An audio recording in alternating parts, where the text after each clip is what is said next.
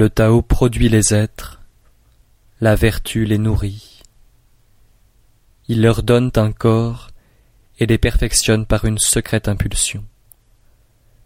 C'est pourquoi tous les êtres révèrent le Tao et honorent la vertu. Personne n'a conféré au Tao sa dignité, ni à la vertu sa noblesse. Il les possède éternellement en eux-mêmes.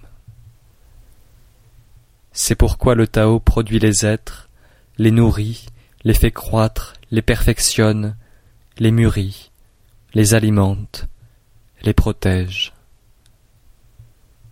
Il les produit et ne se les approprie point. Il les fait ce qu'ils sont et ne s'en glorifie point. Il règne sur eux et les laisse libres. C'est là ce qu'on appelle une vertu profonde.